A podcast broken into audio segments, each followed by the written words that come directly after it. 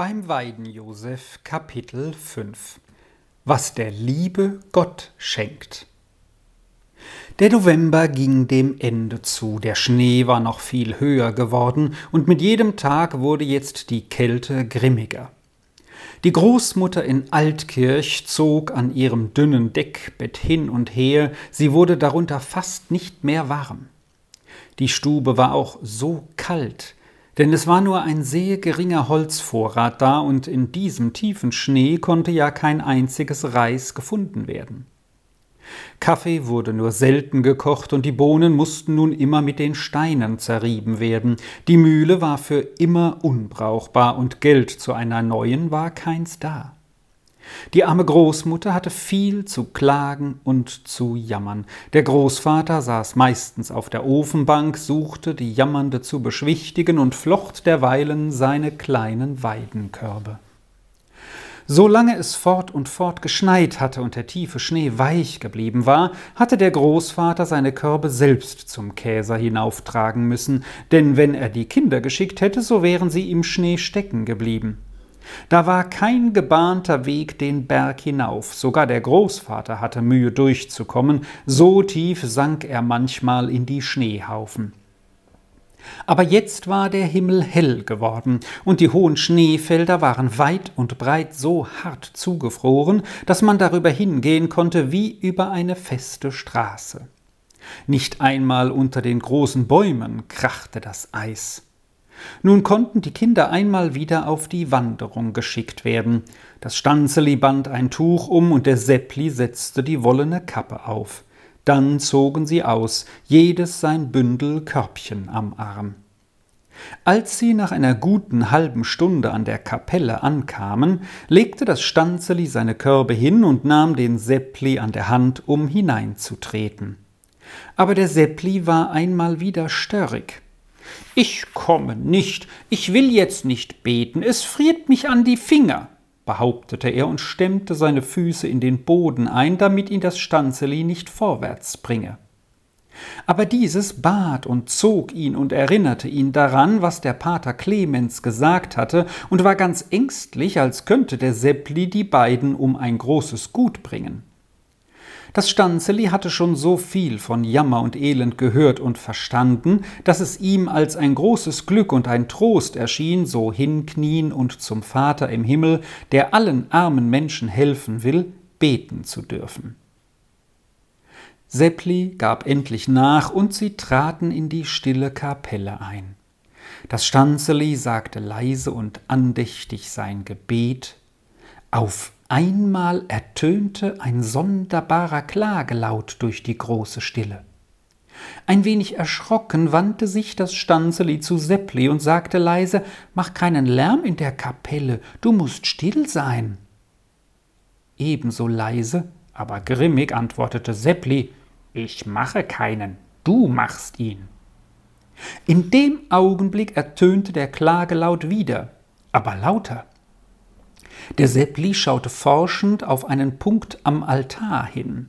Auf einmal packte er das Stanzeli am Arm und zog es mit solcher Macht von seiner Bank auf und dem Altar zu, dass es nicht anders als folgen konnte. Hier am Fuße des Altars, halb bedeckt von der Altardecke, unter die es sich verkrochen hatte, lag ein weißes Schäfchen zitternd und bebend vor Kälte und seine dünnen Beinchen so von sich streckend, als ob es vor Mattigkeit keine Bewegung mehr machen könne. Das ist ein Schaf. Jetzt haben wir einmal etwas geschenkt bekommen, das man sehen kann, erklärte der Seppli erfreut. Das Stanzeli schaute mit großer Verwunderung auf das Tierchen. Auch ihm waren gleich die Worte des Pater Clemens in den Sinn gekommen, und es glaubte nicht anders, als dass der liebe Gott, der jedem Betenden etwas schenkt, ihnen heute das Schäflein geschickt habe. Nur dass es so matt und wie halbtot dalag, war dem Stanzeli nicht recht begreiflich. Es fing an, das Tierchen zu streicheln, um ihm zu zeigen, dass es sich nicht fürchten müsse, aber es regte sich kaum, und nur von Zeit zu Zeit ließ es einen ganz wehmütigen Klagelaut hören. Wir wollen heim mit ihm und ihm einen Erdapfel geben. Es hat Hunger, sagte der Seppli, denn er kannte nur dieses Übel, das ihn auch schon öfters zu Klagetönen veranlasst hatte. Was meinst du denn, Seppli? Wir müssen ja zum Käser hinauf, erinnerte das pflichtgetreue Stanzeli. Aber so allein können wir es hier auch nicht lassen. Und nachdenklich schaute das Kind auf das unruhig atmende Tierchen. Jetzt weiß ich, was wir tun, fuhr Stanzeli nach einigem Nachsinnen fort. So können wir es machen. Du hütest das Schäflein hier und ich laufe so viel ich kann zum Käser hinauf und komme wieder und dann gehen wir heim. Der Seppli war mit dem Vorschlag wohl zufrieden und sofort lief das Stanzeli davon. Wie ein leichtes Reh schoss es das Schneefeld hinan. Der Seppli setzte sich auf den Boden und betrachtete sein Geschenk mit Wohlgefallen. Das Schäfchen war von so schöner, dicker Wolle bedeckt, dass der frierende Seppli Lust bekam, seine kalte Hand da hineinzustecken, und die wurde nun gleich so schön warm, dass er schnell auch die andere einsteckte. Nun rückte er ganz nah an das Tierchen heran, und es war wie ein kleiner Ofen für ihn, denn wenn das Schäfchen auch selbst vor Kälte zitterte, so war doch sein Wollpelz für den Seppli ein herrliches Wärmemittel. Nach kaum einer halben Stunde kam das Stanzeli wieder herangerannt, und nun wollten die Kinder ihr Geschenk in Freude dem Großvater und der Großmutter heimbringen. Aber umsonst versuchten sie, das Schäfchen auf die Beine zu bringen. Es war so schwach, dass es gleich wieder hinfiel, wenn sie es ein wenig aufgerichtet hatten und wimmerte dann ganz kläglich. Wir müssen es tragen, sagte das Stanzeli, aber es ist mir zu schwer, du musst mir helfen. Und es zeigte dem Seppli, wie er anfassen müsse, dass es dem Schäflein nicht wehtue, und so trugen sie es miteinander fort. Es ging freilich ein wenig langsam, denn es war ziemlich unbequem, so zu zweien mit der Last weiterzukommen. Aber die Kinder waren so erfreut über ihr Geschenk, dass sie nicht nachgaben, bis sie bei ihrer Hütte ankamen und nun mit der Überraschung in die Stube hineinstürzen konnten. Wir haben ein Schaf bekommen, ein lebendiges Schaf mit ganz warmer Wolle, schrie der Seppli schon beim Eintritt. Und wie sie nun ganz in der Stube drinnen waren, legten die Kinder das Schäfchen neben den erstaunten Großvater auf die Ofenbank hin. Dann fing auch das Stanzeli an und erzählte, wie alles gegangen sei und wie es gerade so gekommen sei, wie der Pater Clemens ja schon immer gesagt habe, dass der liebe Gott einem jedes Mal etwas schenke, wenn man betet, nur könne man es nicht immer gleich sehen. Aber heute kann man es sehen, fiel der Seppli erfreut ein. Der Großvater schaute die Großmutter an, was sie wohl dabei denke, und sie sah ihn wieder an und sagte, Was meinst du dazu, Josef? Sag auch ein Wort.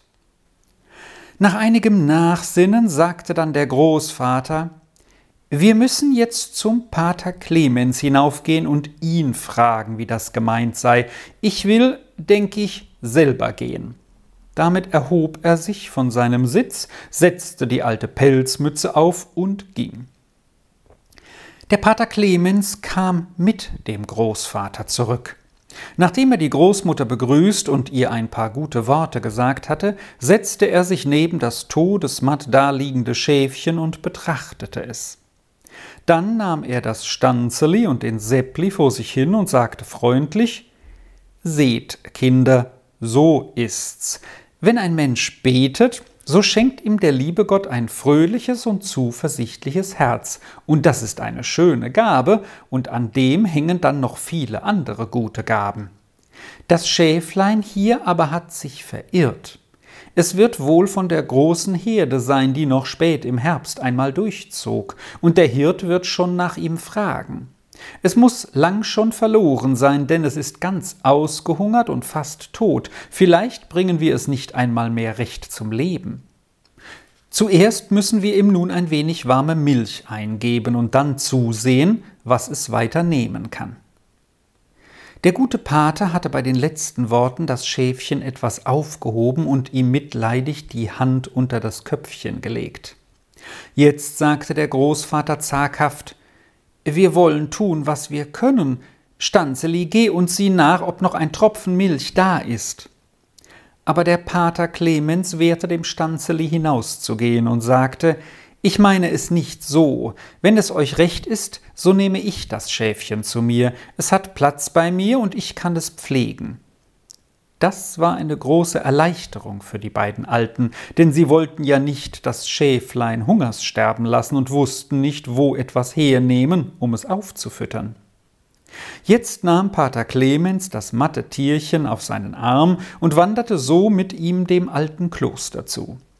Der Seppli guckte ihm lange nach und knurrte ein wenig. Nach ein paar Tagen sah der Großvater schon wieder den Pater Clemens auf sein Häuschen zukommen, und verwundert sagte er zur Großmutter Was meinst du, warum kommt der gute Vater schon wieder zu uns?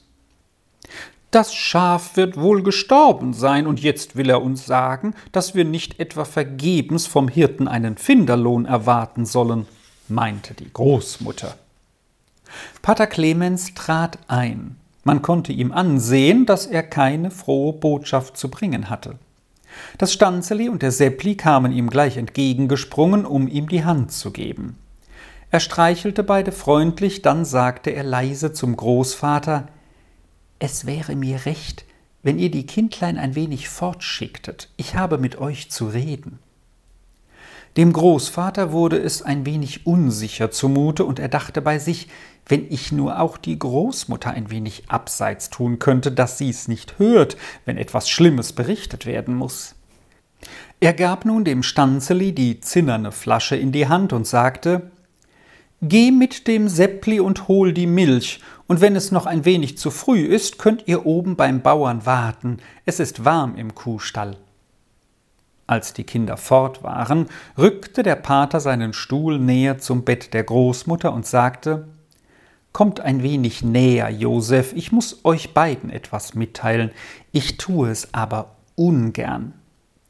Der Sepp hat etwas angestellt. Kaum war dieses Wort ausgesprochen, so erhob die Großmutter einen großen Jammer und rief einmal ums andere aus Ach du mein Gott, dass ich das noch erleben muss. Das war noch meine letzte Hoffnung, dass der Sepp noch einmal heimkehre und heimkomme und uns in unseren alten Tagen beistehe, und nun ist alles aus. Vielleicht müssen wir auch noch eine große Schande tragen und haben uns doch ehrlich und redlich bis ins hohe Alter durchgebracht. Ach, wie gern wollte ich auch über gar nichts mehr jammern und ohne Murren auf meinem harten Bett liegen und mein Leben lang keinen rechten Schluck Kaffee mehr bekommen, wenn nur das mit dem Sepp nicht sein müsste. Ach, wenn er nur sich und uns nicht ins Unglück und in die Schande hineingebracht hätte. Auch der Großvater sah sehr erschrocken und niedergeschlagen aus. Was hat er denn gemacht, Vater? fragte er zögernd. Ist's schlimm? Der Pater antwortete, er wisse noch gar nicht, was es sei. Er habe nur vernommen, der Sepp sei in der Umgegend aufgetaucht und habe drüben über dem Zillerbach etwas angestellt, und er habe es jetzt mit dem Herrn Oberamtmann auf dem Rechberg zu tun, der werde ihn wohl einstecken lassen. Ach du meine Güte, dort drüben hat er's getan? Brach die Großmutter aufs Neue aus. Ach, wie wird es ihm ergehen? Sie werden ihn gewiss scharf genug abstrafen, schon weil der Oberamtmann den anderen Glauben hat. Nein, nein, das müsst ihr nicht so nehmen, Großmutter. Hier fiel der Pater abwehrend ein. Das ist nicht so. Der Herr Oberamtmann ist nicht ungerecht, und was den Glauben anbetrifft, so denkt er gut darin. Ich habe ihn selbst mehr als einmal sagen hören, ein frommer und gottesfürchtiger Mensch auf dieser Seite vom Zillerbach und ein solcher auf der anderen Seite, die beten beide zu demselben Vater im Himmel, und das Gebet des einen ist diesem gerade so lieb wie das des anderen. Den Herrn Oberamtmann drüben kenne ich schon seit vielen Jahren, und ich kann euch sagen, dass ich schon viel hundertmal in Gesprächen mit ihm und seiner Frau zusammengesessen habe, und wir haben uns so gut verstanden, dass es uns immer ganz wohl dabei geworden ist, so dass es mich recht hinüberzieht, wenn ich lange nicht dort gewesen bin. Jetzt habe ich auch im Sinn, nächstens wieder hinüberzugehen und zu sehen, wie es mit dem Sepp steht, um ein gutes Wort für ihn bei dem Herrn Oberamtmann einzulegen. Über dieses Vorhaben waren die beiden Alten sehr froh und dankbar. Aber der Großmutter stieg der Kummer noch einmal auf, und sie sagte klagend Wenn ich es nur nicht verschuldet habe, dass es jetzt so bös mit uns gekommen ist, weil ich so viel über geringe Dinge gejammert und geklagt habe. Ich will es aber gewiss nicht mehr tun und geduldig sein, Pater Clemens. Der Pater tröstete die Großmutter noch und ermahnte sie, bei ihrem guten Vorsatz zu bleiben. Dann stand er auf und versprach ihr wiederzukommen, sobald er auf dem Rechberg gewesen sei und vom Sepp Bericht bringen könne. Der Großvater begleitete den Pater bis vors Haus, da fragte er Und wie ist's mit dem kleinen Schaf? Lebt's noch oder ist's gestorben? Nichts, nichts vom Sterben, antwortete fröhlich Pater Clemens. Rund und voll wird's, und schon macht's wieder lustige Sprünge, und ein so zutrauliches Tierlein ist's, dass es mir leid tun wird, es herzugeben, wenn einmal der Hirte vorbeikommt. Ich habe ihm Bericht geschickt, dass das Schäflein bei mir sei, so wird er's wohl dalassen, bis er wieder in die Gegend kommt. Und nun behüt euch Gott. Der Pater schüttelte dem Großvater die Hand und ging eilends davon denn er hatte noch andere Kranke zu trösten, die sehnsüchtig auf ihn warteten. War doch in ganz Altkirch und noch weit darüber hinaus der gute Pater Clemens der Tröster aller Armen und Kranken.